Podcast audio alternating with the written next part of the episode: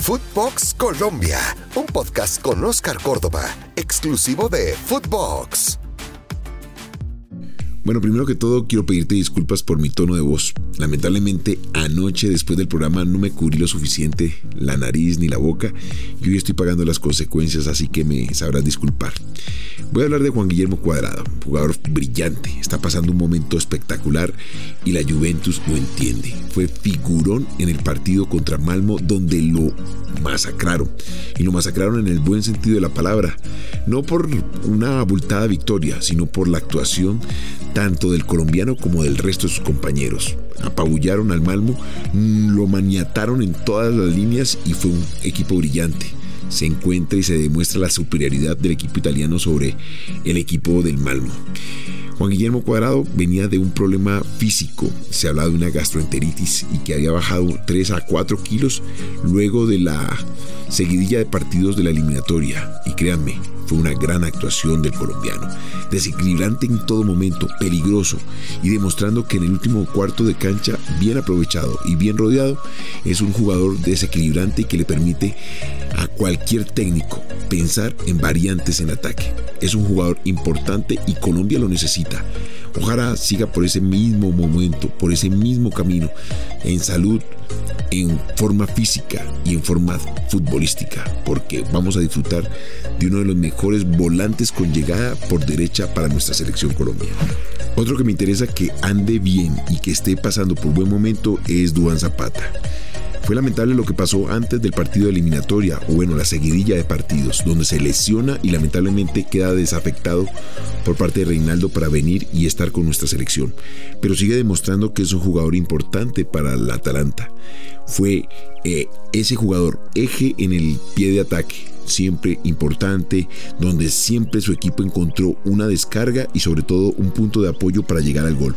Fue asistente en el primer gol del Atalanta y eso le permitió de pronto irse en, en ventaja y el técnico tomó una idea de pronto un poco errada y tomó la decisión al final de sacarlo del partido.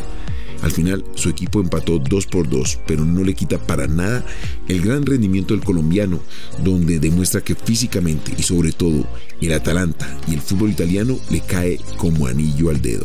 Es un jugador importante, desequilibrante y que seguramente Reinaldo lo va a seguir teniendo en cuenta para la próxima convocatoria. Otro jugador que está pasando por un gran momento es Wilmar Barrios. Y esto tiene un paréntesis y un paréntesis bastante grande. Porque Reinaldo Rueda se está encontrando con un jugador bastante polifuncional en defensa. No nos olvidemos que con Tolima él jugaba como un 8, pero cuando llega a Boca, eh, Barrios cambia su disposición, su desempeño en el terreno de juego y se vuelve un 5 clavado, siempre de función defensiva. Y en este caso, pues el técnico supo aprovecharlo como un tercer central por derecha. Nos sorprendió, pero ¿saben por qué? Porque tenía que marcar a Romelo Lukaku, nada más y nada menos. No nos olvidemos de la diferencia de peso y estatura. El uno bien potente, físico y jugando en la altura. Más sin embargo, me parece que lo hecho por nuestro compatriota fue muy bueno. Perdimos 1-0 y cuando digo perdimos es porque me meto siempre en la carne y en el alma del jugador colombiano. Perdió 1-0 su equipo, pero en este caso Wilmar no fue responsable del gol. Lukaku, aprovechando su estatura, supo aprovechar y marcar un gol de cabeza. Pero aquí para enmarcar y sobre todo resaltar es la función que tuvo Wilmar Barrios en el terreno de juego. Bien parado e inteligente. Eso es fundamental en la eliminatoria. Y ahora me toca hablar del debut de Messi, Neymar, Mbappé y compañía. ¿Y por qué? Porque había un colombiano en el terreno de juego. Ese jugador era Eder Álvarez Balanta. Jugó como un sistema defensivo y con muy buenas interacciones en ataque. Me parece que fue algo muy bonito lo que vimos en el terreno de juego. Un jugador aplicado que supo aprovechar las oportunidades con posibilidades tanto como central o lateral. Es un jugador polifuncional, perfil izquierdo o perfil derecho. Lamentablemente ha sido perseguido por algunas lesiones, pero ya está de regreso y hoy está en la élite del fútbol, jugando Champions y ante un gran rival. Me parece que su presentación fue formidable. Tenía una dura misión, una muy importante misión que era cuidar ese trío de, de figuras mundiales Messi, Neymar y Mbappé. Y me parece que cumplió con lujo de detalles. Esto es de esos detalles que nos permite pensar que Colombia tiene una renovación permanente de jugadores a nivel internacional.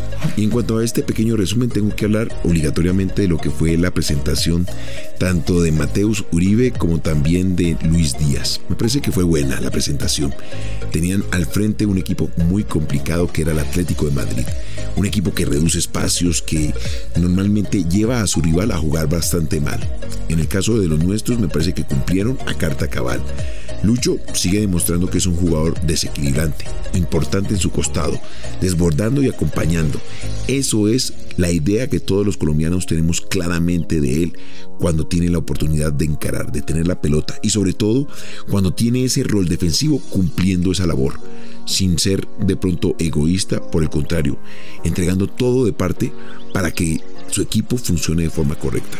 Y en cuanto a Mateus, sigue siendo titular, un jugador rendidor, pero me parece que puede dar un poco más y sobre todo que tiene que sumar en la selección Colombia en apariciones en ataque, donde es importante. Y como en este podcast siempre estoy tratando el tema selección, que es mi punto más importante, hacia dónde nos estamos dirigiendo, pues tengo que hablar de la decisión que tomó la Federación Colombiana de Fútbol y confirmó que los partidos contra Brasil y contra Ecuador van a jugarse a las 4 de la tarde. Es un horario difícil, bastante complicado tanto para el rival como para nosotros. Creemos que es una ventaja. Ojalá los nuestros sepan aprovechar la hidratación que tienen que tomar para poder enfrentar estos partidos. Les voy a contar lo que me pasó a nivel personal dentro de esa eliminatoria.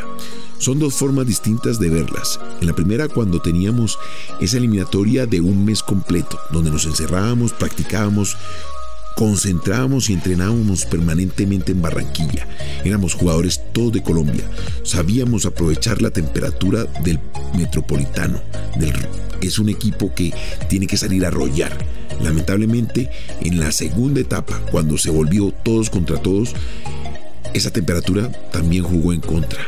Nunca se me va a olvidar ese partido contra Brasil. La semana anterior preparamos en cada detalle, hidratación, pero lamentablemente el día del partido, cuando fuimos a enfrentar a los brasileros, no hizo nada de sol.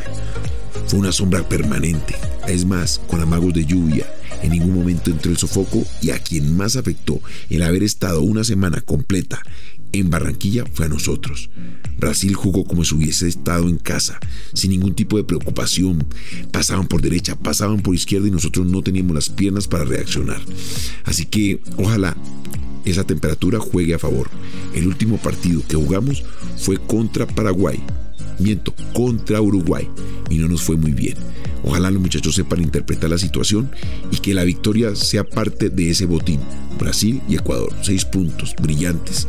Ojalá la suerte y sobre todo el buen desempeño en los nuestros acompañen a la selección Colombia. Y bueno, muchas gracias por estar aquí conmigo. De verdad te pido mil disculpas por este tono de voz, un desastre, una voz de tarro.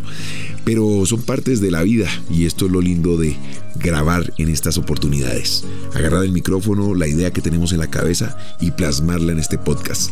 Acuérdate que me puedes seguir acompañando en Foodbox Colombia, en todas las plataformas exclusivo de Foodbox. Esto fue Footbox Colombia con Oscar Córdoba, un podcast exclusivo de Footbox.